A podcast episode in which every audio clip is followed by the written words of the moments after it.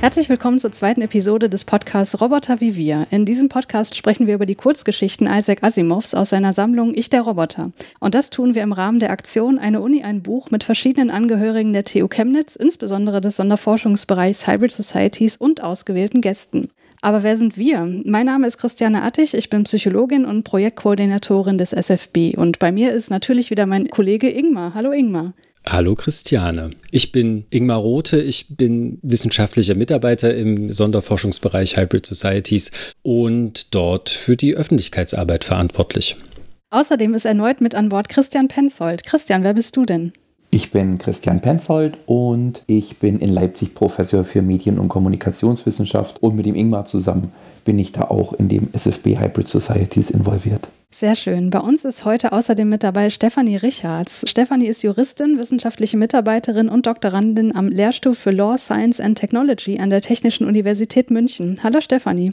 Hallo, schön hier zu sein. Schön, dass du mit dabei bist. Und wir haben heute eine besondere Herausforderung, denn wir haben eine weitere Juristin mit an Bord, die ebenfalls Stefanie heißt, aber gerne Steffi genannt wird. Stefanie Meyer ist wissenschaftliche Mitarbeiterin und Doktorandin im SFB Hybrid Societies der Technischen Universität Chemnitz. Hallo Steffi. Hallo, danke für die Einladung. Ja, sehr, sehr gerne. Schön, dass alle mit dabei sind. Und wir möchten heute über die zweite Geschichte sprechen, die da heißt Runaround. Und in dieser wird tatsächlich relativ viel herumgerannt, vor allem vom Arbeitsroboter Speedy, der auf dem Merkur für die Beschaffung des Elements Selen verantwortlich ist. 2015. Nun pass mal auf. Fangen wir mit den drei Grundregeln der Robotik an. Jenen Grundregeln, die am allertiefsten eingegraben sind in das positronische Gehirn eines jeden Robots. Wir haben also erstens, ein Robot darf kein menschliches Wesen verletzen oder durch Untätigkeit gestatten, dass einem menschlichen Wesen Schaden zugefügt wird. Zweitens, fuhr Powell fort, muss ein Robot den ihm von einem Menschen gegebenen Befehlen gehorchen, es sei denn, ein solcher Befehl würde mit Regel 1 kollidieren. Und drittens, ein Robot muss seine eigene Existenz beschützen, solange dieser Schutz nicht mit Regel 1 oder 2 kollidiert. Stimmt. Und wie geht es nun weiter? Runaround ist die zweite Erzählung in der Kurzgeschichtensammlung Ich der Roboter. Mike Donovan und Gregory Powell wurden auf den Merkur geschickt, um eine verlassene Bergwerksstation wieder in Betrieb zu nehmen. Mit dabei ist Robert Speedy, der in der näheren Umgebung Selen für den Schutzschild der Station abbauen soll. Als dieser jedoch von einem Auftrag auch nach Stunden nicht wieder zurückkehrt, machen sich die beiden Ingenieure auf die Suche nach ihrem vermissten Kollegen. In der gleißenden Sonne und begleitet von veralteten Robots finden Donovan und Powell Speedy, wie er wankend um ein Selenvorkommen kreist. Es scheint, als sei er zwischen dem zweiten und dritten Robotergesetz in einem Konflikt, da das Selenvorkommen eine Gefahr für ihn darstellt, er jedoch dem erhaltenen Befehl gehorchen muss. Die Versuche der beiden Freunde, die jeweiligen Gesetze zu verstärken und Speedy zu sich zu holen, schlagen fehl. Und so bleibt nur noch das erste Gesetz. Powell entschließt sich, sein Leben zu riskieren und auf das erste Robotergesetz zu vertrauen. In der letzten Geschichte ging es ja um einen sozialen Roboter, um Robbie, wenn ihr euch erinnert, und nun um einen Roboter, der für den Menschen zu gefährliche Arbeiten erledigt. Aber wenn ihr euch Speedy nochmal vorstellt, würdet ihr dem zustimmen, dass Speedy tatsächlich nicht sozial ist? Oder ist da vielleicht gar nicht so dran? Muss man diese äh, Unterscheidung vielleicht gar nicht so aufrechterhalten, wie die Geschichte das suggeriert? Wie war da euer Eindruck? Christian, magst du vielleicht anfangen? Klar, ich fange gern an, weil ich nämlich, ich habe nämlich drüber nachgedacht über deine Frage. Die habe ich nämlich beim Lesen gar nicht so gehabt. Aber wenn du mich fragst, dann ist an der Geschichte erstmal total auffällig, dass es so zwei Robotergenerationen gibt. Mhm. Und die einen werden ja beschrieben als super präziser, aber ansonsten ziemlich doof. Und die werden auch so behandelt. Mhm. Und als irgendwie gar nicht sozial. Also wirklich als komplett dumpe Maschinen. Und dann gibt es diesen Speedy. Und Speedy schon der Name, obwohl ja das quasi irgendwie so eine Abkürzung ist für, oder die Abkürzung ist dann SPD, was ich wirklich witzig fand. 313. Mhm. Und, und Speedy ist auf gewisse Weise irgendwie sozialer und zwar über die Gesetze, die in ihn implementiert sind. Das heißt, sie sind zwar auch in den anderen Maschinen, aber irgendwie agieren die anders oder das wird nicht so, so akut dass er so eine eingebaute soziale Ader hat. Also sozial heißt, dass er quasi Menschenleben unbedingt retten muss. Mhm. Und das wird total deutlich. Und die gehen auch anders mit Speedy um. Also auch dann, ich verrate noch nicht das Ende, aber die hantieren mit diesem Speedy anders als mit den anderen Robotern. Aber die anderen Roboter, die wir in der Geschichte kennenlernen, haben die Gesetze ja auch implementiert, wie wir später erfahren. Richtig, aber irgendwie kommt es nicht so zum Tragen. Die, die werden ja so behandelt, letztlich ein bisschen wie, wie Lasttiere oder Mulis oder, ja. oder, oder, oder, oder Pferde oder irgendwie sowas. Kamele. Ja, Kamele, irgendwas sowas ist es. Also mit, mit Augen, die nicht zugehen. Also ein bisschen spooky auch. Hm. Und die haben die auch, aber es wird nicht so, es wird nicht so kritisch, die Situation. Hm, das stimmt, ja. Also mein Eindruck ist auch, dass der Speedy jetzt über die Gesetze hinaus irgendwie so eine soziale Komponente hat oder eine soziale Ader für diese beiden Astronauten, die da mit ihm arbeiten. So, also von Anfang an hatte ich in der Geschichte so den Eindruck, dass der ihnen total wichtig ist. Ne? Also es gibt, glaube ich, auch die eine Stelle, wo Paul Donovan oder Donovan Paul, ich verwechsel die beiden immer, ähm, fragt, ob der Ersatzroboter jetzt Selen holen geht und äh, der andere entrüstet antwortet, nein, der, holt Speedy, so, ne, weil wir wollen den, ich will den Roboter zurückhaben. Ne? Also äh, mir scheint, dass es da schon eine, eine gewisse Beziehung gibt zwischen den beiden äh, menschlichen Protagonisten und dem äh, Roboter der ja auch ein bisschen niedlichen Namen hat. So, Speedy. Das finde ich interessant. Und du meinst, dass diese äh, Beziehung darüber hinausgeht, dass der einfach viel weiterentwickelter ist und wertvoller für die beiden? Also, das wird ja immer mal benannt, dass der so wertvoll ist. Aber ja, ich kann das an nicht besonders viel festmachen, außer dem letzten Absatz in der Geschichte. Und ähm, das wäre jetzt ein bisschen weit gespoilert. Aber das ist so, ich würde sagen, das ist so zwischen den Zeilen. Das ist eher so ein, eher so ein Gefühl, das ich habe, was die für diesen Roboter haben. Ich finde, dieses Gefühl merkt man auch ganz schön, wie besorgt sie eigentlich sind, als sie feststellen, dass Speedy die ganze Zeit rumläuft, ohne ein richtiges Ziel vor Augen zu haben. Ich finde, da ist schon eine, so zwischen den Zeilen hört man schon die Sorge daraus, woher jetzt dieses Verhalten kommt und wie das eigentlich begründet werden kann. Äh, Steffi, wie war denn dein Eindruck von Speedy? Ich glaube, die soziale Ader, die man Speedy selbst zuschreiben möchte, liegt dann wahrscheinlich auch so und so weit an den implementierten Regelungen. Aber gerade die Beziehung, sage ich mal, von den beiden zu Speedy wird dann nochmal deutlicher, auch wo er dann seinen Schwächeanfall hat, dass sie sich ehrlich Sorgen machen, ähm, was da passiert und nicht mal übergeordnet Sorgen machen, dass ihr Leben gefährdet ist, sondern die Sorge eher auf den Roboter projizieren als auf ihre eigene Existenz.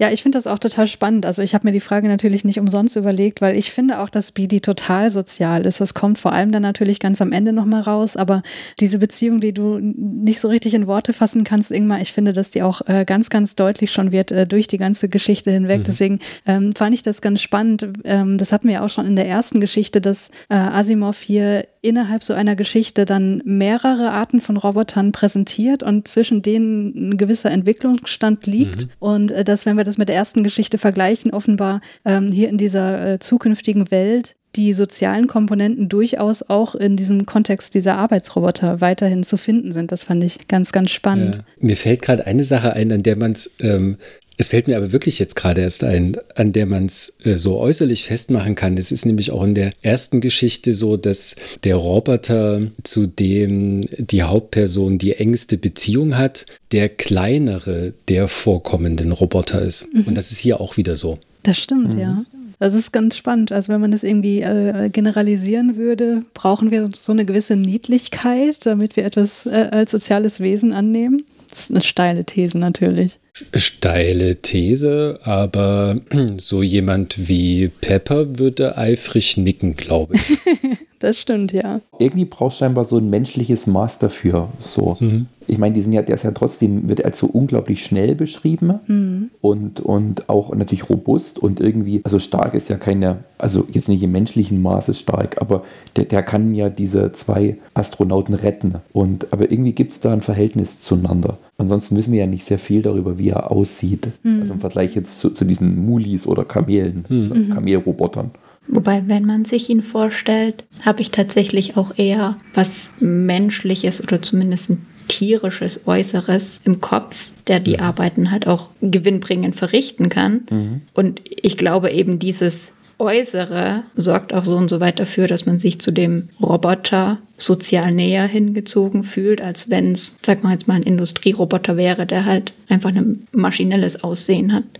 Ich hatte eine ganz äh, wilde Assoziation, als dieser Roboter beschrieben wurde, was ja tatsächlich relativ äh, geringfügig hier in diesem Kapitel zu finden ist. Ich musste denken an, es war einmal das Leben, an die, an die äh, Nervensignale. äh, die sind ja auch ne, äh, humanoid dargestellt und die zeichnen sich halt durch ihre Geschwindigkeit aus. Und da musste ich sofort dran denken. Mhm. Da muss ich immer an den, da muss ich immer an den sprechenden Bart denken. ja. genau. Steffi, du hast gerade schon diesen, äh, diesen Ausfall dann äh, angesprochen, den Speedy da hat, denn die beiden äh, Forscher, Donovan und Paul, die finden Speedy dann wild hin und her rennt in der Nähe dieser Selen-Abbaustelle. Und noch merkwürdiger ist ja, dass er sich, wie die beiden zumindest beschreiben, so benimmt, als sei er betrunken. Also ist ja schon eine ziemlich seltsame Vorstellung. Was ging euch dabei durch den Kopf? Äh, Stefanie vielleicht zuerst. Ach, ich fand es irgendwie total ja ulkig und lustig, ähm, vor allem weil Speedy ja dann auch anfängt, äh, noch aus der Literatur zu zitieren ja. und wirklich Spiele spielt. Und ich hatte aber tatsächlich auch zunächst daran gedacht, dass irgendwelche chemischen Stoffe vielleicht ähm, nicht genau sind oder ungenau sind, dass da so eine Imbalance entstanden ist. Und ich fand es dann eigentlich ganz süß, wie sich nachher alle Gedanken gemacht haben, ob die Beugemuskeln jetzt kaputt gehen oder ähm, die Gelenke kaputt gehen und habe mich eigentlich nur gefragt, wie kann denn jemand betrunken sein, ohne dass er ein aktives Bewusstsein eigentlich hat. Mhm. Das heißt, du hast es schon relativ buchstäblich auch gesehen, weil für mich war das Betrunken einfach nur metaphorisch, aber das ist ja interessant. Ja, ich habe das eher buchstäblich gesehen, ah, ja. weil ich auch finde, dass sein Verhalten einfach so war.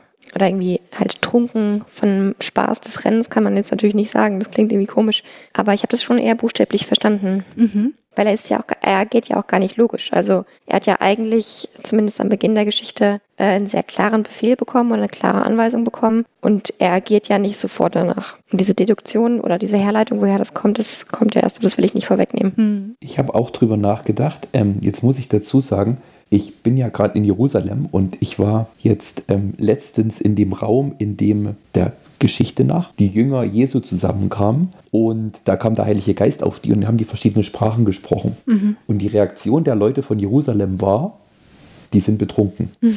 Und da musste ich drüber nachdenken, wo ich diese Geschichte gelesen habe. Warum? Und jetzt haben wir einfach schon zu viel über diese Robotik-Mensch Sache einfach schon gesprochen und sind im Austausch, als dass ich nicht wieder auf dem Punkt bin, dass es letztlich mehr über uns Menschen aussagt, hm. als über so robotische Technik. Also das ist ja die ganze Geschichte, erleben wir ja aus diesen Augen dieser ähm, Astronauten und es ist halt eine Zuschreibung, die die natürlich sofort wieder wegwischen, weil die Maschine muss ja eine Logik haben. Natürlich kann die nicht betrunken sein, aber erstmal ist es so die erste Assoziation, die sie haben. Klar fangen die an und daraus lebt ja die Geschichte zu überlegen, nein, nein, es gibt eine Logik hin hinter dieser Sache, dass diese Maschine sich so und so bewegt und so komisch sich bewegt, da muss irgendwie ein Prozess, ein Mechanismus dahinter sein, weil es eine Maschine ist. Also die kann ja nicht nur also irrational sein und wenn wir sie wahrnehmen als die macht verrücktes Zeug, muss irgendwo was in den Schaltkreisen im Widerspruch sein oder mhm. die dazu bringen. Und dann geht es ja darum, das rauszufinden. Und der eine ist ja dann der große Entschlüsseler,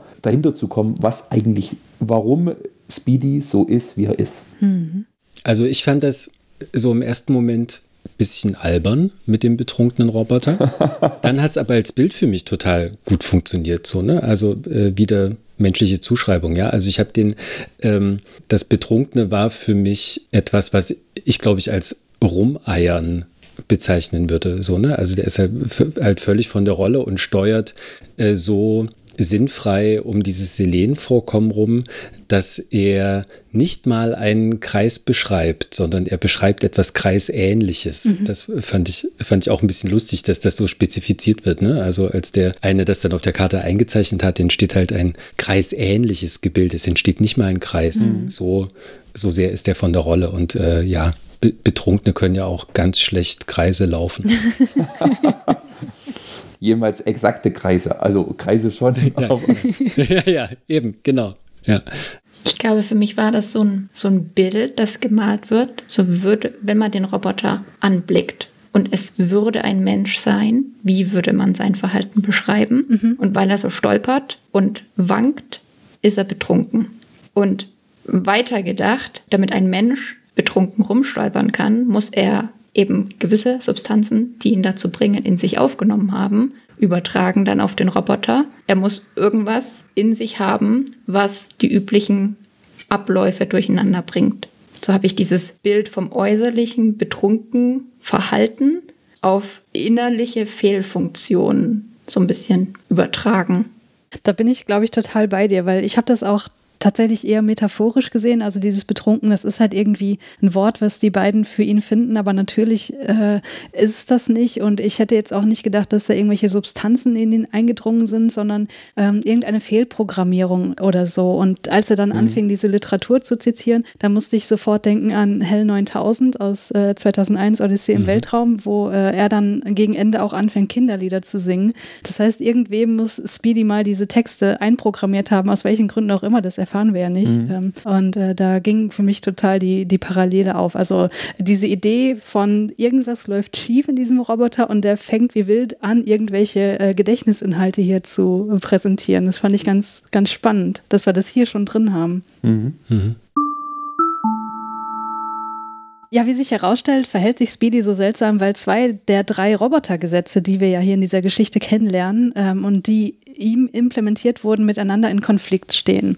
Also einerseits soll er den von Menschen gegebenen Befehlen gehorchen, das ist das zweite Gesetz der Robotik, aber er muss auch gleichzeitig seine eigene Existenz beschützen, solange das nämlich nicht mit den anderen Gesetzen kollidiert. Und in der gegenwärtigen Situation ist Speedys Überleben in Gefahr, weil er sich diesem Selen aufgrund äh, gewisser ja, äh, Umweltvariablen äh, da nicht näher, äh, nicht weiter nähern kann. Und andererseits ist der Befehl zum Abbau des Selens aber nicht besonders deutlich gewesen gewesen.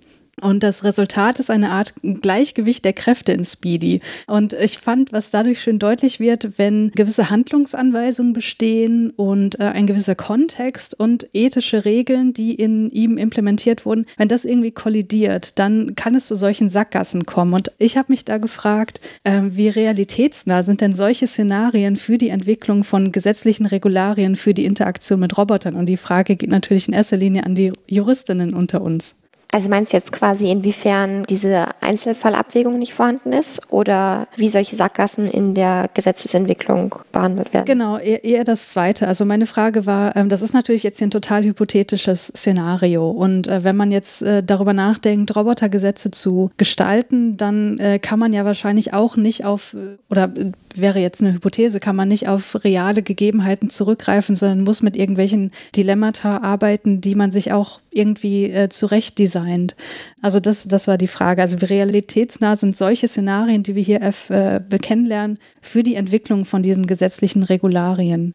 Also das ist total realitätsnah natürlich, aber die Probleme gibt es nicht nur für Technikentwicklung, sondern die haben wir ja auch ganz normal im ähm, Recht schon vorhanden. Also das sind einfach klassische Abwägungsfragen, die man immer anhand des Einzelfalls eigentlich entscheidet und auch abwägen muss. Mhm. Also da ist Kontext ganz wichtig, Sachverhaltsumstände, natürlich Hintergrundwissen der ähm, in Frage stehenden Personen oder der Beteiligten. Mhm. Und das ist in der Gesetzesentwicklung eines der ganz umstrittenen Themen. Also das ist halt so, ich erinnere mich jetzt gerade an mein erstes Semester, Strafrecht zum Beispiel, da geht es dann immer um, dass man Leben um Leben nicht abwägen kann, mhm. ähm, weil man den absoluten Lebensschutz hat. Daran hatte mich das so ein bisschen erinnert, wobei das natürlich jetzt hier nicht so krass eigentlich ist. Also es ist jetzt nicht Leben gegen Leben. Aber das ist schon, finde ich, nicht unrealistisch. Wäre jetzt meine Einschätzung.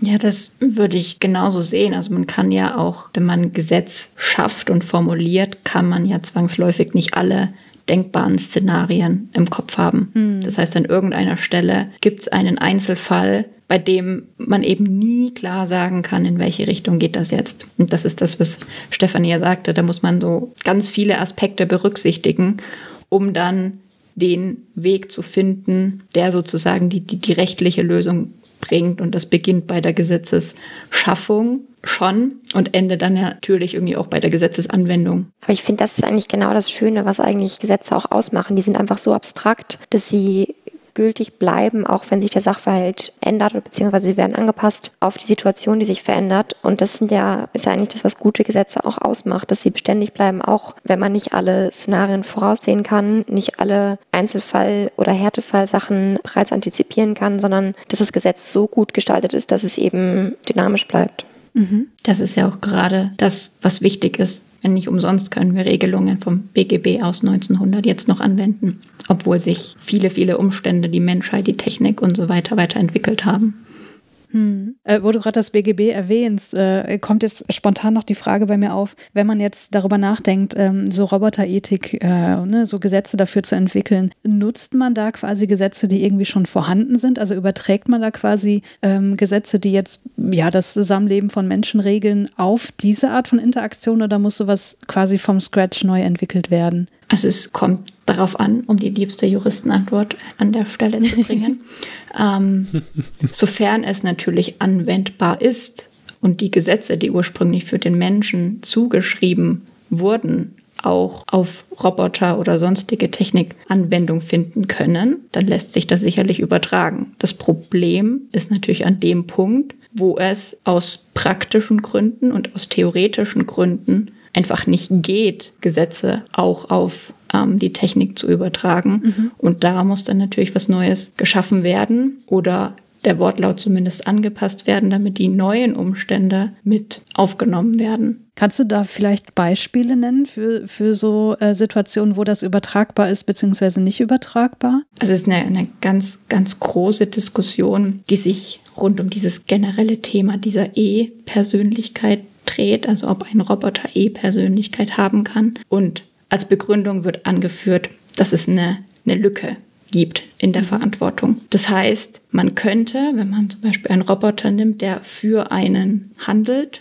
ihm die Eigenschaft als Stellvertreter zuschreiben, dass man eben nicht selbst die Erklärung abgibt, sondern den Roboter vorschickt. Das ist in dem Rahmen noch denkbar im, im praktischen Handeln. Allerdings und das ist so diese Basis dieses Stellvertretungsrechts ist, wenn der Vertreter seine Macht, die ihm verliehen wird als Stellvertreter, überschreitet, kommt es immer zu einer Eigenhaftung des Stellvertreters. Und das wiederum würde bei einem Roboter nicht funktionieren, denn es würde voraussetzen, dass er zum einen eine zivilrechtliche Rechtspersönlichkeit hat, aber eben vor allem auch in der Lage ist, Vermögen zu besitzen. Hm, okay. Und da kommen wir dann an den Punkt, wo das Recht nur für Menschen funktioniert, beziehungsweise für juristische Personen zumindest noch, aber eben nicht für ein technisiertes Wesen. Interessant. Äh, Stefanie, magst du da noch was ergänzen? Genau, also ähm, ich gehe da mit der anderen Stefanie bzw. mit Steffi ähm, konform. Da haben zwei Juristen ausnahmsweise die gleiche Meinung.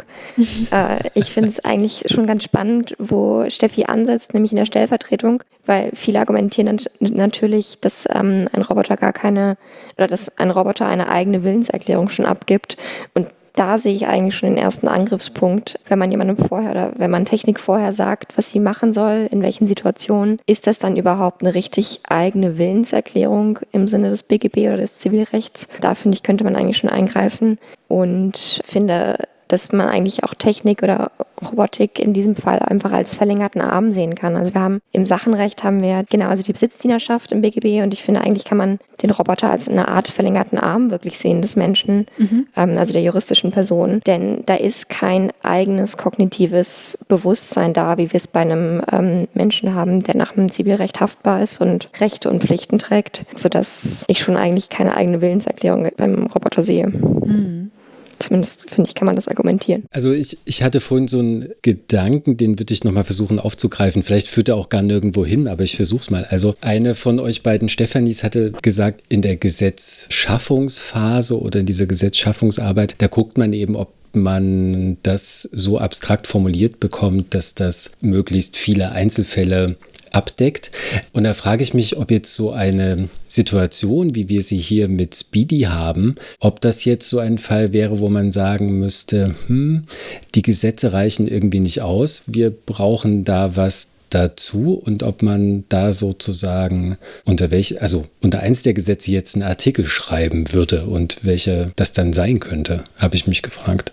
Da habe ich eine Gegenfrage zu. Hat denn Speedy okay. eigentlich was falsch gemacht oder war das nicht, ich will das Ende jetzt nicht vorwegnehmen der Geschichte, aber war das nicht eigentlich ein menschlicher Fehler und Speedy war in der Ausführung quasi behindert seine richtige Aufgabe auszufüllen und nachzugehen, weil die Weisung des Menschen fehlerhaft war? Das ist eine total interessante Frage und das fand ich auch mit den interessantesten Aspekt an dieser ganzen Szenerie, weil ja äh, gesagt wird, naja, er konnte, er ist in diesen Konflikt reingeraten, weil der Befehl, der gegeben wurde, nicht, nicht vehement genug war, wo ich dachte, Mann, oh Mann, das ist aber eine ganz mhm. schöne, das ist aber ganz schön granular. Also da, worauf muss ich denn alles achten, wenn ich einem Roboter Befehle gebe, auf meine mhm. Intonation? Und äh, dann ist es ja doch wieder total sozial, diese Interaktion Interaktion mit ihm. Und deswegen ähm, finde ich die Frage auch äh, alles andere als trivial. Aber das ist eigentlich total spannend, weil wenn wir zum Beispiel normale Alltagsverträge abschließen, dann ist ja unser Tonfall, unser konkludentes Verhalten, das ist ja auch wesentlich für die Umstände des Vertrages, die der zum Beispiel zustande kommt. Also ob jemand innerhalb eines Vertragsschlusses deutlich macht, das ist jetzt super wichtig, dass die Lieferung dann und dann stattfindet an einem bestimmten Datum. Mhm. Das ist ja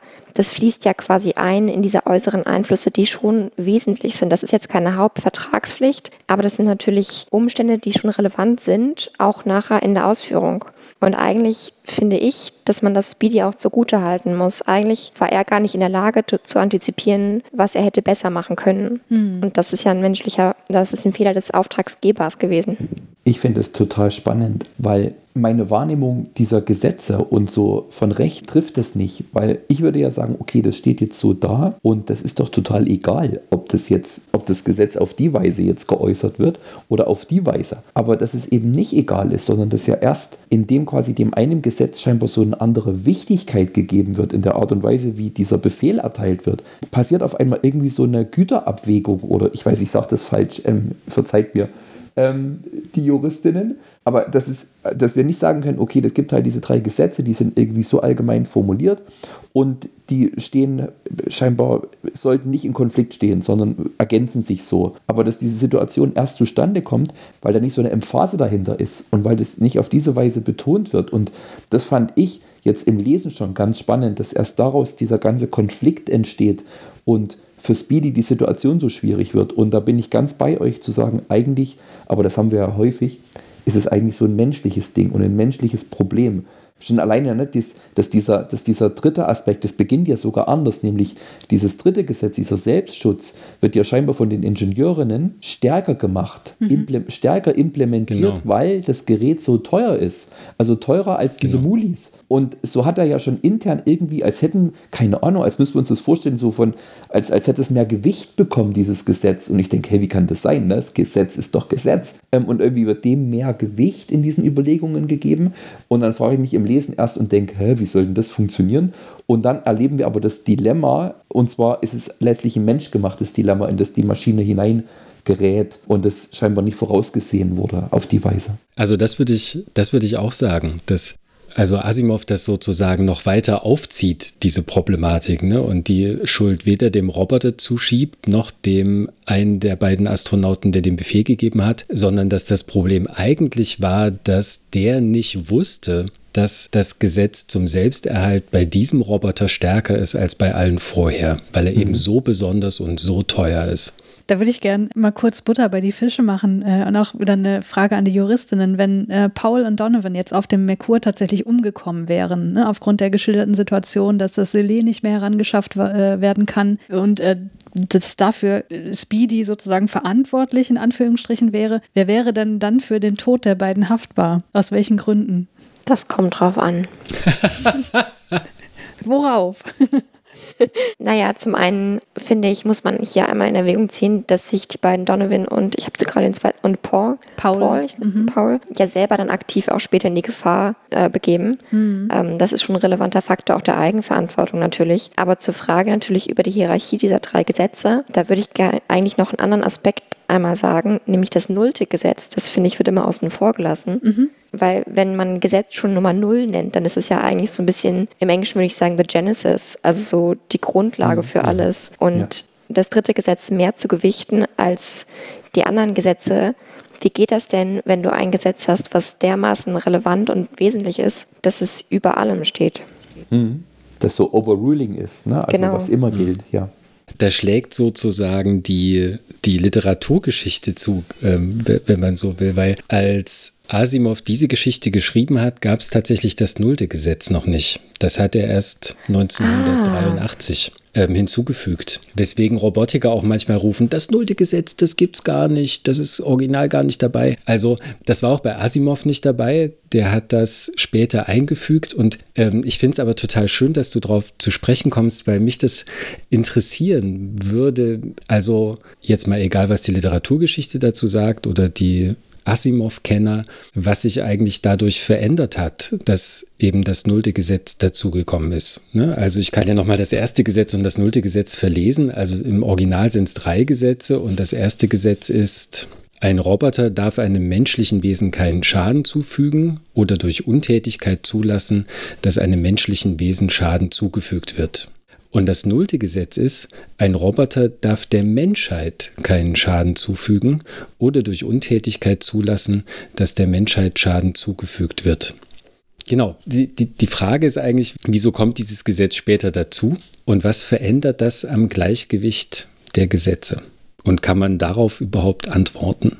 Also ich hätte jetzt in das nullte Gesetz, hätte ich quasi so einen übergreifenden Schutz der Menschheit einfach gesehen oder interpretiert. Ähm, das kann man jetzt natürlich auch gut auf Klimathematiken bringen, gerade wenn die Menschheit als Ganzes gesehen wird, dass man vielleicht eine gewisse Nachhaltigkeit hat. Aber die Nachhaltigkeit muss man ja nicht nur ähm, in der Klimapolitik oder in Klimazielen sehen, sondern kann man ja auch durch ganz andere Sachen sehen. Also keine Massen also quasi keine großen Massen von Menschen dürfen da angegriffen werden. Und damit aus meiner Lesart zumindest das erste Gesetz auch sichergestellt.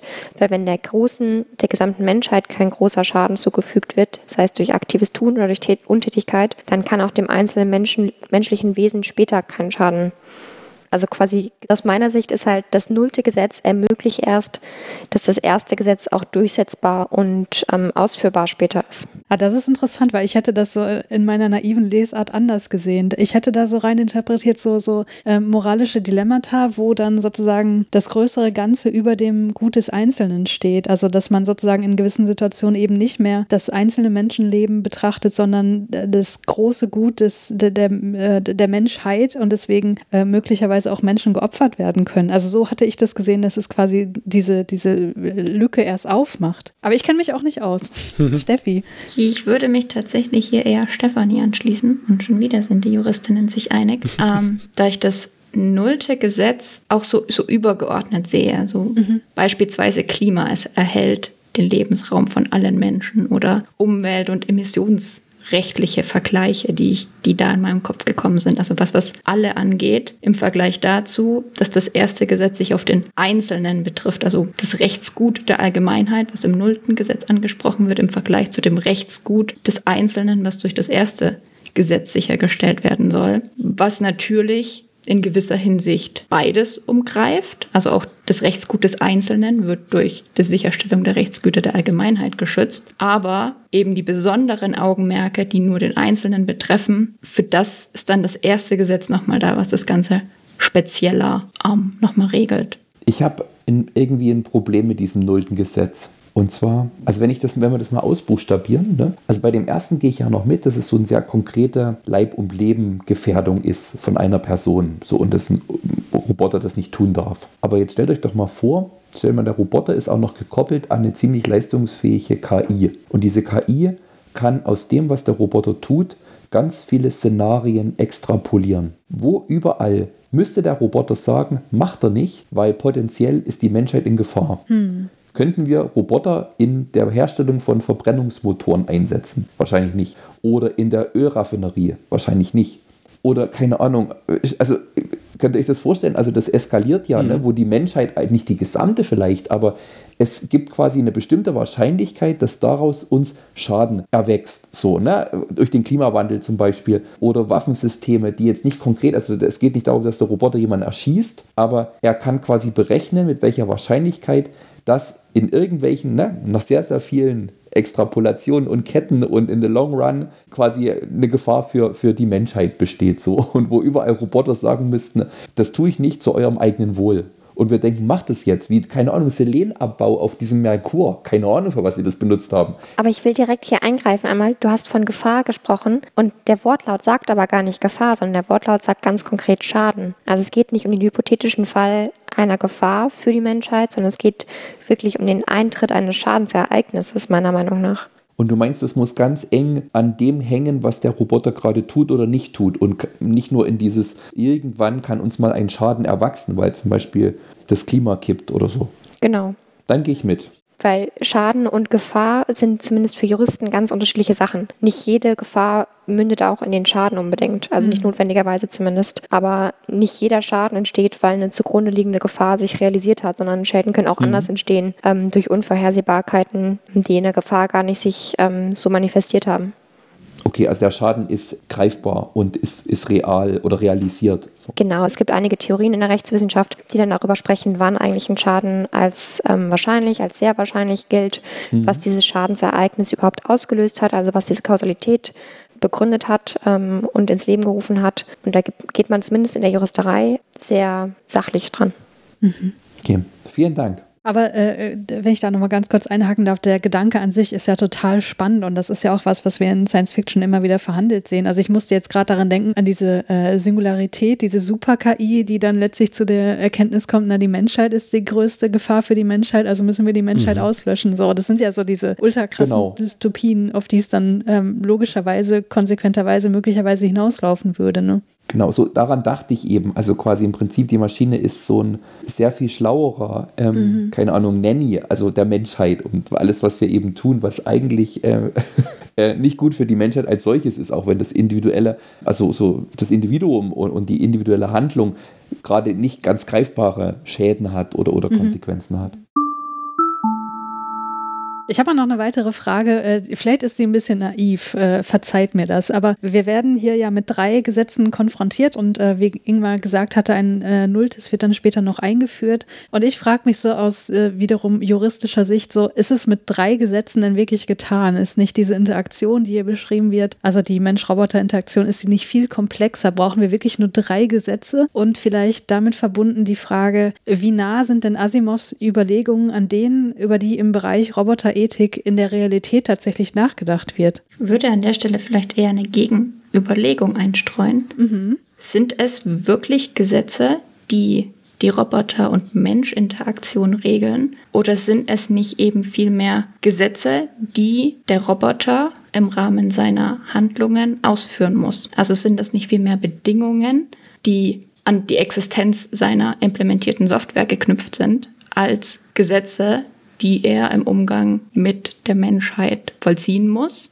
Beziehungsweise sind das ja eben keine Gesetze, die an irgendeiner Stelle die Menschheit verpflichten, dem Roboter gegenüber. Das stimmt, ja. Die andere Kausalrichtung sozusagen ist da ja überhaupt nicht berücksichtigt. Deswegen hätte ich es vielmehr als Bedingung gesehen, ähm, mhm. damit der Roboter funktionieren darf. Vielleicht, rein hypothetisch, gibt es in Asimovs Welt ein Gesetz, das die Schaffer von diesen Robotern verpflichten, eben diese Bedingungen in Roboter zu implementieren. An dem Moment wäre es ein Gesetz, was auch die Menschen verpflichtet. Aber die Gesetze, wie wir sie sehen, sind nur Verpflichtungen, die dem Roboter auferlegt werden, indem sie in sein System implementiert werden. Aber ich finde, indirekt kann man da auch schon auch Gesetze rein interpretieren, die für den Schaffer oder den Ersteller des Roboters äh, verpflichtend sind. Also ich finde gerade sowas wie Produktsicherheit, das klingt jetzt total banal, aber ich finde schon, dass man das daraus lesen oder rein interpretieren kann zumindest. Gerade das erste Gesetz mit dem Gebot, dass kein menschliches Wesen Schaden zugefügt werden kann, das ist ja auch eine Art Sicherheit für die Menschheit oder das menschliche Wesen in Frage, damit der Roboter sicher genug erstellt ist. Aber der Punkt, ich finde den Punkt schon sehr deutlich. Also das ist ja nicht nur, dass diese Gesetze so in diese Roboter geschrieben werden, sondern wenn ihr euch entsinnt, dieses, ich glaube, da steht ähm, Sklavenmentalität mhm. oder oder, mhm. oder sowas. Also das, dieser, diese, diese Muli-Roboter sprechen auch die ganze Zeit von mein Meister. Mhm. Und dann wird das auch thematisiert, nämlich dass aus Sorge, dass irgendwie die Robotik übernimmt, ein ähm, Sklavenkomplex, das steht da drin, wurde denen so ein Sklavenkomplex implementiert.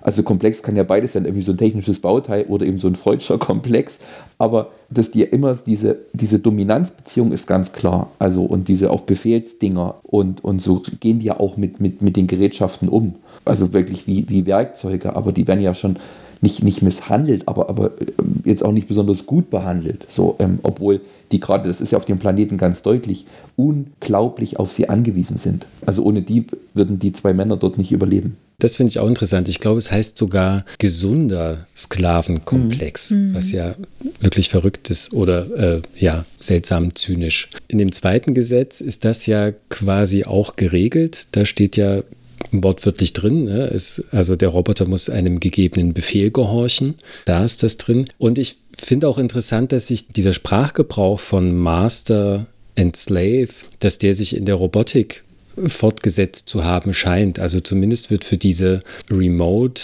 Control zwischen einem Arm, der bewegt wird und der dann einen größeren Arm bewegt, mhm. immer noch diese oder zum Teil immer noch genau diese Wortgruppe Master and Slave verwendet, beziehungsweise das eine Element ist der Master, das andere ist der Slave.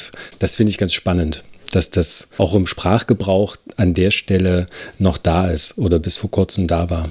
Okay, da würde ich äh, direkt gerne nochmal weitermachen an der Stelle, weil ich fand diesen Ausschnitt, den ihr beide jetzt gerade erwähnt habt, auch total ähm, interessant in der Geschichte, weil wenn wir nochmal auf diese anderen Roboter zu sprechen kommen, die aus einer früheren Expedition stammen und die stauben da offenbar in so einem Keller vor sich hin und haben keine richtige Verwendung mehr, aber sie haben ja auch ein Positronengehirn, darauf wird der Wert gelegt, zu, äh, dem Leser klarzumachen, okay, das sind tatsächlich so äh, Roboter, wie Speedy auch einer ist, aber eben äh, nicht so eine äh, aktuelle Entwicklung. Aber wenn ich mir das so vorgestellt habe, was deren Unterschied ist, ähm, kam mir das so vor, als ob diese anderen Roboter gar keine eigenen Intentionen haben, weil sie sich ja eben erst bewegen, wenn sie einen expliziten Befehl dazu bekommen.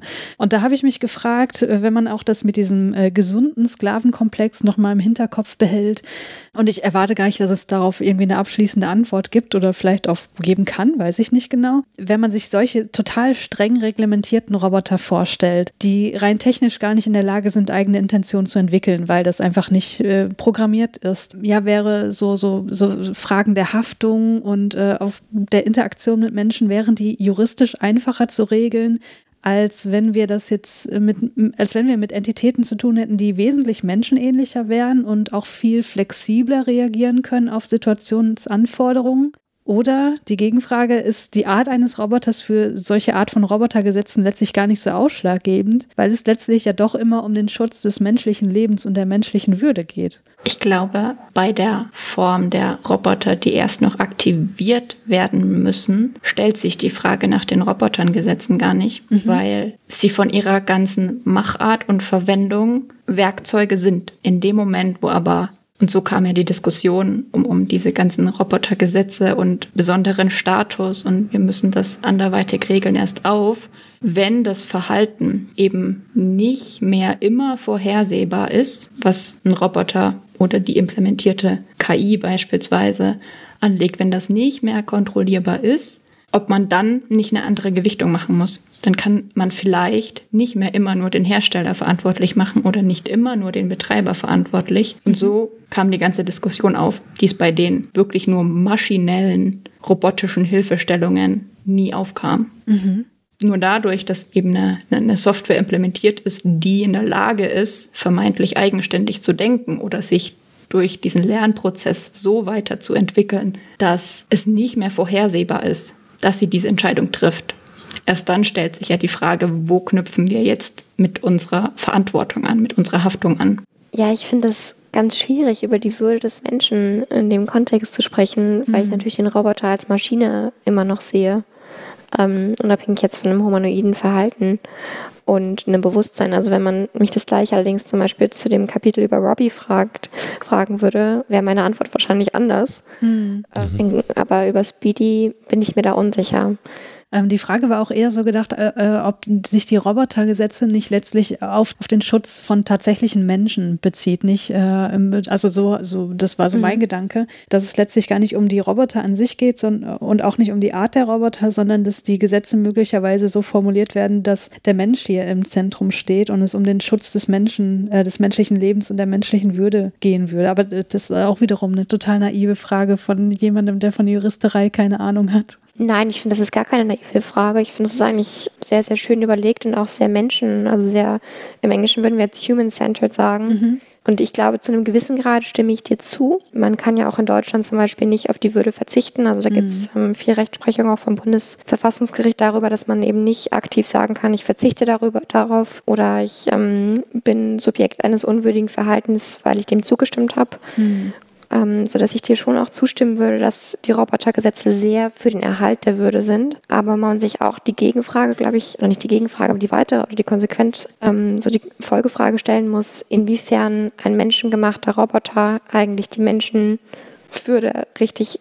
angreifen kann als unabhängiges Verhalten mhm. oder in Frage stellen kann. Ich würde an der Stelle auch in zwei Richtungen denken. Zum einen, dass es schon irgendwie Regelungen braucht, die den Menschen oder die die menschliche Organisation im Ganzen schützt, aber zum anderen auch Gesetze geben muss, die dem die Verwendung von Robotern zur Manipulation oder zu, zur Beeinflussung nochmal regelt. Es ist ja nicht nur der Roboter, der vielleicht in der Lage ist, Menschen zu verletzen, sondern das sind ja auch die Menschen, die Roboter als Werkzeug gezielt dazu einsetzen können, ihr Ziel zu erreichen. Kannst du da ein hypothetisches Beispiel nennen? Ich kann das noch nicht ganz greifen. Ganz plakatives Beispiel. Ähm, mhm. Ein Unternehmen setzt simple Haushaltsroboter ein, Staubsaugerroboter, und ist in der Lage, dadurch, dass dieser Roboter in verschiedenen Haushalten eingesetzt wird und um diesen Roboter zu aktualisieren, an eine Cloud angebunden sein muss, mhm. ist in der Lage, aus ganz vielen verschiedenen Haushalten ganz viele verschiedene Daten zu sammeln. Und dementsprechend ist es auch in der Lage, das Ganze zu bündeln und für unternehmerische Zwecke einzusetzen. Mhm. Also da haben halt auch die Unternehmer, die Roboter verwenden, so eine gewisse Verantwortung gegenüber den Kunden, weil die Kunden darauf angewiesen sind, zu vertrauen, dass eben nichts passiert, was ihren Interessen zuwiderläuft. Aber man könnte auch überlegen, ob man nicht auch die Vorteile daraus ziehen kann. Also wenn man jetzt zum Beispiel eine amerikanische Sicht auf die Verwendung von Daten, gerade von so IoT-Produkten hat, dann kann man das ja auch als positiv sehen und sagen, das kann eigentlich Technik genutzt werden, um bestimmtes menschliches Verhalten zu erfassen, eine Art Datenfluss zu haben und auch positive Resultate daraus zu ziehen. Also vielleicht banal gesagt, ein Allergiker kann sehr davon profitieren, dass er weiß, dass der Saugwischroboter jeden Tag irgendwie sein Haushaltsding macht und muss weniger Antihistamine nehmen. Das ist jetzt total banal gesagt, aber ich finde, es ist immer, es gibt so eine typisch, das meine ich jetzt nicht in diesem Kontext, aber in Deutschland gibt es so diese typische ja, Technikregulierung, die immer sehr vorsichtig und sehr zurückhaltend ist dahingehend oder in Europa eher, dass man sagt, wir müssen aber alles schützen anstatt vielleicht auch zu überlegen, was können wir eigentlich daraus Positives ziehen und was können wir auch generieren an Wissen, an großem Wissen auch, also an wirklich Big Data Wissen, positiv verwenden, genau. Da ist wahrscheinlich genau die Herausforderung, eben die Interessen so in Ausgleich zu bringen und so zu regulieren, dass man eben auch das Vertrauen in die Technik gewinnt und vor allem auch nicht verliert. Mhm. Ich würde einmal gerne noch auf diese ähm, Frage über die Würde zurückkommen. Mhm. Man könnte ja auch eigentlich KI und Roboter dafür nutzen, um bestimmte Parameter unseres Rechtssystems oder bestimmte ähm, Rechtswerte auch aufrechtzuerhalten und eigentlich positiv zu fördern. Also man könnte ja auch genauso gut eine KI einsetzen und zu sagen, wir wollen eigentlich bestimmte Rechtswerte schützen, die besonders schützenswert natürlich sind und besonders hoch geachtet sind. Und wir wollen Technik positiv dafür einsetzen, um solche manchmal auch sehr fragilen Situationen eigentlich zu stabilisieren. Jetzt muss ich wieder fragen, kannst du ein Beispiel nennen, damit es ein bisschen greifbarer wird? Weil das klingt natürlich äh, total cool, so, aber ich frage mich gerade, wie soll das denn praktisch ablaufen? Wie kann eine KI ganz praktisch gesehen die Würde der Menschheit sichern? Mhm. Oder des Menschen, des einzelnen Menschen? Also da kommen wir natürlich auf das grundsätzliche Problem, dass die Würde nicht positiv definiert werden kann oder mhm. definiert mhm. ist in Deutschland. Vielleicht muss ich das gröber fassen, dass ich quasi sage, man kann ja auch Technik oder jetzt explizit KI dafür nutzen, um bestimmte gestalterische Fragen des Rechts auch zu unterstützen. Also dass wir das Recht wirklich als eine positive Kraft sehen, die ähm, Technikentwicklung stützt mhm. und aufrechterhält. Also ein Beispiel zum Beispiel würde ich jetzt für KI und die Würde nehmen, ist natürlich immer im Gesundheitswesen, dass ähm, man KI mehr und stärker auch einsetzen kann für gesundheitsrechtliche Fragen, mhm. aber auch natürlich für Zugang zur Justiz, aber auch zum Beispiel Teilnahmerechte. Da finde ich, könnte man KI auch gestalterisch einsetzen, damit eine größere Inklusion und Partizipation vorhanden ist oder gewährleistet wird. Mhm. Ich wollte gerade nachfragen zu den Teilnehmerrechten und KI oder wie eine KI da eingesetzt werden könnte. Äh, wie denn? Also das, wie, wie sähe das aus oder wie könnte das aussehen? Ähm, also man könnte zum Beispiel KI mehr in der Verwaltung einsetzen, damit zum Beispiel der Zugang zur Bildung vereinfachter dargestellt werden kann. Ähm, also Teilnahmerechte sind ja grundgesetzlich verankert und wenn man da im öffentlichen Wesen oder in der Verwaltung oder auch im Regierungswesen KI auch transparent natürlich für den Bürger und für den demokratischen Mehrwert auch nutzt, dann kann man, glaube ich, schon auch den positiven Wert von Technik eigentlich sehen. Also es gibt ja ein berühmtes Beispiel, das ist ja die Kommune in Trelleborg in Schweden, wo eine KI eingesetzt wurde, wurde in der Vergabe von, also so in so einem Wohlfahrtsprogramm und der Vergabe von, von öffentlichen Mitteln. Und das Argument dort war zu sagen, dass die menschlichen Entscheiderinnen möglicherweise einen stärkeren Bias haben, also eine stärkere Verzerrung dann im Blick auf wer zum Beispiel Unterstützung beantragt und welche Möglichkeiten die Leute haben, als in Programmen das nach bestimmten Kennzahlen schaut und dann quasi schaut, ist dieser Bedarf gegeben und ist die Berechtigung gegeben und letztlich irgendwie diese menschliche Perspektive rausnimmt und das zum, zum Vorteil, das war das Argument, zum, zum Vorteil der Antragstellenden. Das hat auf tausend verschiedener Weise Probleme, weil natürlich sind wieder Sachen implementiert und Entscheidungsprozesse und was berücksichtigt wird und was wie gewichtet wird und so. Und das ist, wir können ja quasi dieses Menschliche aus diesen maschinellen Entscheidungen letztlich nicht herausnehmen, weil, weil sie ja konstruiert werden. Aber das ist so ein ganz bekannter Fall zumindest, der auch ganz häufig studiert wurde. Und da gibt es verschiedene, also in verschiedenen europäischen Ländern, wo KI und Welfare, also wohlfahrtsstaatliche Programme miteinander verzahnt sind. Und das meistens mit dem Argument, sie irgendwie abstrakter, neutraler und letztlich auch gerechter zu machen. Ich musste noch an einen anderen Punkt denken. Also, Stefanie, du hattest das vorhin gesagt, dass Würde nicht positiv gedeutet werden kann, also sich nicht sofort umlegt in, in irgendwas, was, was an ihre Stelle tritt, sondern Würde ist halt da und kann auch nicht einfach veräußert werden oder gar nicht veräußert werden. Und, und ein Aspekt aber, wo ich sage, das hängt mit Würde zusammen, ist das Erleben von Autonomie und Selbstständigkeit und das eigene Tun, also etwas tun zu können und weiterhin tun zu können oder auch auf andere gerade nicht angewiesen zu sein. Das heißt nicht, dass Leute, denen das quasi fehlt oder die das Erleben haben, auf andere angewiesen zu sein, ähm, Würde fehlt, aber das ist zum Erleben des, des eigenen Autonomie und Selbstständigkeit, dass da Technik durchaus eine große Rolle spielen kann als Assistenzsysteme. Da würde ich dir sehr, sehr zustimmen, ja. Die halt helfen, zum Beispiel Alltag, also wenn ich an ältere Leute denke, die ihnen vielleicht helfen, Alltag weiterhin selbst organisiert und selbstbestimmt zu gestalten. Hm. Ich sage nicht, dass dann Würde veräußert ist, wenn das nicht mehr möglich ist, aber dass da zumindest das erlebt werden kann, dass da bestimmte smarte Systeme helfen können. Ja, oder auch bei, auch bei jungen Leuten, die vielleicht an Behinderungen ähm, erkrankt sind genau. oder durch Unfälle behindert sind, körperlich jetzt eingeschränkt sind. Auch da, finde ich, kann man smarte Systeme gerade auch im IoT-Bereich unfassbar positiv nutzen ähm, für die Teilnahme. Ja, also ich habe mal im, im The Atlantic war mal ein Aufsatz, da hat jemand geschrieben über, über den eigenen Vater, der, der erblindet ist. Und da ging es um Alexa.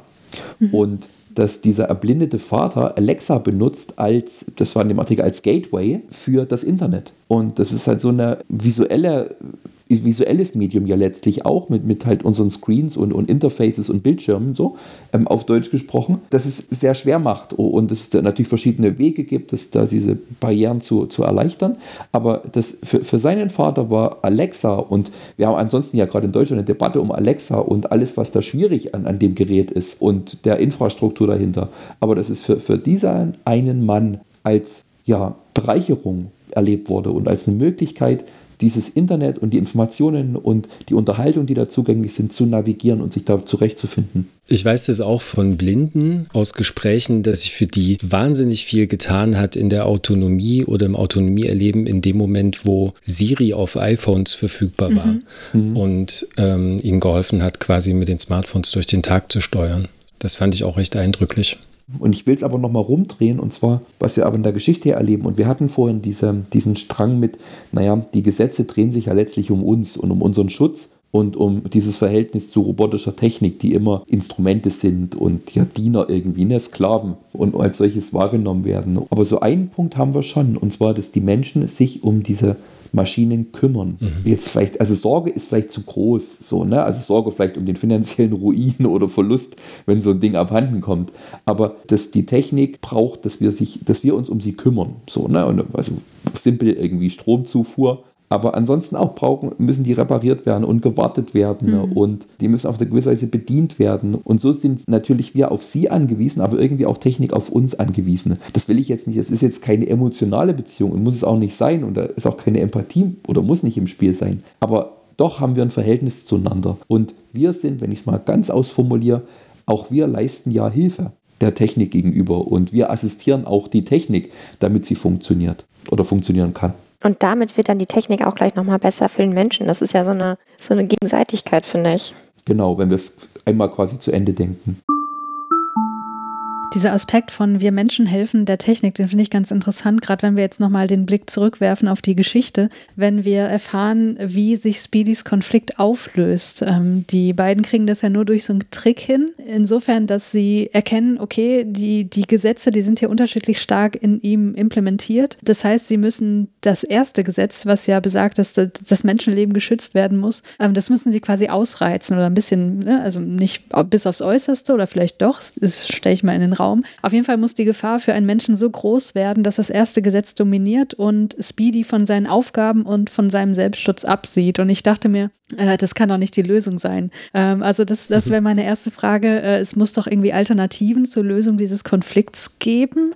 Habt ihr da Ideen? Und aber auch anschließend an das, was du gesagt hast, Christian, und das, was ganz am Anfang schon mal gesagt wurde, dass ja auch diese soziale Beziehung zwischen Speedy und den beiden Menschen hier besteht. Habt ihr das so gelesen, diese, diese Szene, die ich gerade beschrieben habe, als Akt der Selbsterhaltung der Menschen? Also so war das für mich. Der macht das jetzt hier nur, damit sie letztlich nicht sterben oder äh, schwang da mehr mit? Sie möchten Speedy zurückhaben, weil Speedy Speedy ist. Na, irgendwie, und ich glaube, die Geschichte lebt davon, dass das nicht so richtig entschieden ist. Mhm.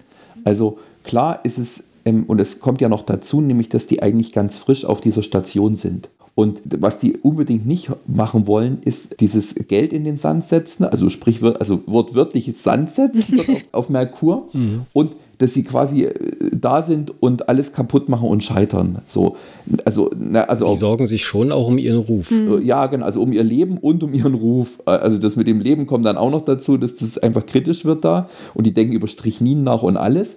Aber das ist schon erstmal ist so, und das darf nicht schief gehen.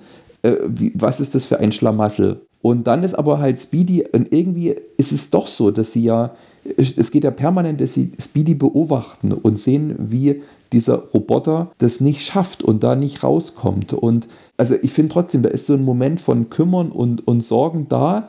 Und das wird besonders, finde ich, deutlich am Schluss der Geschichte. Mhm. Weil das ist alles noch sehr, das ist die Maschine und das sind die Menschen, ne? Und auf einmal haben wir so einen Moment von, die Maschine traut sich nicht so richtig an mhm. die Leute ran, weil sie Angst hat, wie soll man das sagen, ausgeschimpft zu werden. Hm. Also auf einmal bekommt es doch irgendwie so einen Touch und irgendwie so eine emotionale Note, dass die Maschine so ein bisschen beschämt ist irgendwie. Ja. Und dann sind die auf einmal auch so, wie soll man das sagen, so kollegial zueinander und dann, als würde der der Maschine so ein paar auf, auf den Rücken hauen und sagen, ja, haben wir geschafft, ne? Und irgendwie ihr helfen, dann doch wieder so eine Beziehung aufzubauen. Und da würde ich, wird es ganz greifbar, dass beides in dieser Geschichte eine Rolle spielt. Mhm. Ich habe mich gefragt, warum kriegen die das nicht hin, den einfach auszuschalten? Mhm. Das muss doch irgendwie möglich sein und wäre vielleicht eigentlich die, die erste Variante, äh, die, die man wählen würde. Und dann hat mich aber fast noch mehr beschäftigt als diese Frage, dass der sich da retten, also in Gefahr begibt und retten lässt. Und dann aber ja zuerst mal dieser alte Roboter reagiert mhm. und ihn retten will. Mhm. Und er rennt dann vor dem alten Roboter weg, weil er von dem ja nicht gerettet werden will. Er will ja, von Speedy gerettet werden, um Speedy zu retten. Und dann erfahren wir nichts darüber, was aus dem alten Roboter wird. Das fand ich auch sehr störend. Da muss ich mhm. auch sagen, was ist mit ihm passiert? Der hat sich so gut genau. verhalten. Aus dem Nichts ja. fängt er an ja. zu agieren. Und dann wissen wir nicht mehr, ob der irgendwie alles gerettet hat. Hm. Und dieses, dieses schwerfällige Wesen, also der, der, tut mir da auch leid, wie er da auf den Astronauten zuschleicht und versucht, ihn zu fangen und zu retten. Und dann wird er da so, ja, mit, mit Ignoranz gestraft. Hm. Fand ich ein bisschen traurig. War für mich auch. Gerade so dieses Zusammenspiel dieser Geschichte, das ist, für mich war es erstmal primär, wir müssen uns jetzt selbst erhalten. Deswegen müssen wir eine hm. Lösung finden. Und so wurde es ja irgendwie auch immer dargestellt. Aber gerade der Punkt, dass man auswählt, wer einen rettet, mhm. zeigt ja auch trotzdem, dass da eine Art soziale Beziehung eben da ist, die zu dem sich freier verhaltenen Roboter besteht, aber eben nicht zu dem, der strikter den Befehlen folgt, den einfacheren Robotern sozusagen. Mhm. Mhm sondern dass da diese Beziehung und dieser Wille, von ihm gerettet zu werden, nur gegenüber Speedy besteht. Ja, das ist ein ganz interessanter Aspekt. Also kann man natürlich jetzt diskutieren, ob das äh, wirklich hier der, der, der primäre Gedanke ist, dass dieses Verhalten von Speedy gerettet werden zu wollen, was mit der sozialen Bindung zu tun hat an Speedy oder aufgrund der anderen Aspekte, die hier auch noch eine Rolle spielen. Aber generell das Bild, was gezeichnet wird, könnte man ja schon so interpretieren, naja, um diese, ich sage jetzt mal in Anführungsstrichen, ebenbürtige Beziehung hier äh, zu etablieren, muss irgendwie so was wie eine Überzeugung von Intentionalität beispielsweise vorhanden sein. Sonst sind es wirklich nur diese Maschinen und mit denen muss man sich nicht weiter beschäftigen, weil es sind ja letztlich auch nur diese ähm, Entitäten, die irgendwelche Befehle ausführen und mehr nicht. Ähm, das ist aber auf jeden Fall ein ganz interessanter Aspekt, der, glaube ich, in den weiteren Kurzgeschichten noch weiter exploriert wird. Ich bin mit meinen Fragen am Ende. Habt ihr noch Gedanken, die ihr loswerden möchtet, die irgendwie noch nicht so richtig hier zum Tragen kamen? Oder abschließende Gedanken zu der Geschichte, wie sie euch gefallen hat? Ich würde einfach die Runde nochmal öffnen. Steffi, magst du vielleicht anfangen? Ich denke, aus rein rechtlicher Betrachtung auf die Geschichte wird hier genau das deutlich, was wir irgendwie auch aufgezeigt haben. Wir haben durch die Robotik und die Technizität sehr, sehr viele Vorteile, was von vielen Rechtswissenschaftlern meistens nicht so gesehen werden, weil wenn wir über Roboter, KI, sonstigen Algorithmen sprechen, wird sich häufig darauf konzentriert, dass sie Probleme verursachen, dass sie eine mhm. Bedrohung darstellen können, dass ungeklärt ist, was passiert, wenn irgendwas schief läuft. Aber in den meisten Fällen läuft gar nichts schief, sondern es läuft eigentlich alles wie soll und wir ziehen Vorteile daraus. Und in den meisten Fällen, wenn was schief läuft, und das zeigt sich auch in der Geschichte, sind eben gar nicht die Roboter das Problem, sondern die Menschen, die was programmiert haben, was so nicht voraussehbar war oder die Algorithmen sich entwickelt, was so nicht voraussehbar war, sodass der Roboter selbst, über den wir als Schuldigen, sage ich jetzt mal, sprechen, selten auch der Schuldige ist, sondern irgendwie immer Menschen, die mit dieser Technik umgehen. Und das zeigt sich sowohl in der Diskussion in der Rechtswissenschaft und eben auch eben in dieser Geschichte. Dieser Konflikt, Roboter machen Dinge falsch, selten auf den Roboter zu fokussieren sind, sondern eben auf die Menschen. Mhm. Also was mir am meisten nachgeht ist, auch weil die Geschichte ja deshalb bekannt ist, ist, dass dort das erste Mal diese Robotergesetze formuliert wurden. Mhm. Meistens tauchen die dann so auf wie so Axiome, also so einfach ganz feste Sätze und dann können wir die so durchdeklinieren und irgendwie auch diese Reihenfolge, also das erste ist das Wichtigste, dann das zweite ist scheinbar das zweitwichtigste und das dritte ist so das drittwichtigste und Roboter sollen scheinbar quasi von oben nach unten durchgehen, so mhm. ähm, oder von, von eher von unten nach oben, so, ne? ob das eine im Konflikt steht mit dem anderen, so. Und was uns die Geschichte ja, aber auch gleich diese erste Geschichte, also in der das, diese Gesetze so eine Rolle spielen, ist, dass das komplett komplizierter ist, dass diese Nuancen, wie das Gesetz betont wird scheinbar oder dass selbst im, in der Implementierung der Gesetze in die Schaltkreise der Roboter, dass da, dass dem unterschiedlich Gewicht gegeben werden kann, ohne dass aber die Reihenfolge aufgehoben wird. Mhm. Und dass also diese, schon in der ersten Geschichte, trotz dass es nur drei sind, ergeben die so ein komplexes Muster, aus denen sich dann eben jetzt die Logik dieser Kurzgeschichte speist, aber auch dann eben andere und das geht mir nach, das fasziniert mich auch, wie das menschliche Befehle, die, eine, die so einen Schwerpunkt setzen können und da irgendwie eine Sache wichtiger machen können, als auch das, ähm, die robotische Technik vielleicht andere Sachen ähm, ja, stärker gewichtet und dass das alles dann eben dazu führt, dass in dem Moment das Problem auftaucht mhm. und aber auch eine Lösung sich natürlich deswegen ja öffnet. Das ist ja das nächste, die benutzen ja auch ihr Wissen dann, um die Sache aufzulösen und das fand ich in der Tat spannend, auch wirklich spannend zu lesen. Also ich möchte mich da Christian anschließen. Schöner und besser hätte ich das nicht formulieren können. Ich finde diese Abwägung der unterschiedlichen Gesetze und auch der unterschiedlichen Interessens- und Güterabwägungen finde ich unfassbar spannend. Ich finde es schön, wie das auch unjuristisch eigentlich dargestellt wurde. Aber auch das zugrunde liegende Problem eigentlich doch menschengemacht ist. Da ist ein schlüssiges Rechtssystem, ähm, es sind drei Gesetze oder je nachdem, ob man das nullte Gesetz noch mit einbeziehen möchte. Und durch die Abwägung eines Menschen, der gesagt hat, oder in der Software, der gesagt hat, welches Gesetz höher gewichtet werden soll, ähm, entsteht eigentlich erstmal ein Problem, auch in der Befehlshandhabe mit ähm, dem Roboter. Und das ist doch wirklich, wie meine Vorredner schon gesagt haben, wirklich ein menschengemachtes Problem, welches man auch, glaube ich, einfach so ansprechen muss und auch so wahrnehmen muss, dass viele der Robotikprobleme oder viele der Technikregulierungsprobleme einfach am Ende des Tages menschengemachte Probleme sind, ohne dass die Technik wirklich den Kausalverlauf für die Problemkette verursacht hat. Mhm. Ingmar, wie hat dir diese Geschichte gefallen? Interessante Frage, weil ähnlich wie bei der ersten Geschichte bei Robbie hat sie mir beim zweiten Mal lesen besser gefallen als beim ersten Mal lesen. Mhm. Das ist mir jetzt also ging mir jetzt wieder so und das finde ich ganz spannend und ich ja bin bin gespannt, ob sich das so fortsetzt. Und das hat glaube ich auch mit was zu tun, was wir heute so ein bisschen aufgebohrt haben, nämlich nach dieser Frage, ist das jetzt eigentlich wirklich kein sozialer Roboter oder hat er keine soziale Komponente Oder wie ist das überhaupt so zwischen denen, diesen beiden Cowboy-artigen Astronauten und diesem Speedy und auch den anderen Robotern? Und mir ist jetzt im drüber sprechen auch nochmal klar geworden, wie äh, schön Asimov das eigentlich darstellt. Zwischen den Zeilen will heißen, so mitverhandelt. Mhm. Ja, also an so Kleinigkeiten wie Sprachgebrauch, wie über die Roboter gesprochen wird, wie mit denen gesprochen wird, wie die benannt werden, wie die aktiviert und deaktiviert werden, bis hin quasi im Showdown, wo einer zurückgelassen wird und der andere darf der Retter sein. So. Und das wirft ja auch, also in der Geschichte schon so eine Frage auf, wie wird eigentlich umgegangen mit den Robotern älterer Generationen, die irgendwie eingemottet im Keller vor sich hin rosten und dann vielleicht mal aktiviert werden oder wieder oder auch nicht und dann dem Selensturm zum Fraß vorgeworfen werden. Mhm. Ähm, sobald ein neueres Modell da ist, das teurer ist und das mehr kann und ähm, das auch ein bisschen hübscher ist oder niedlicher oder was auch immer.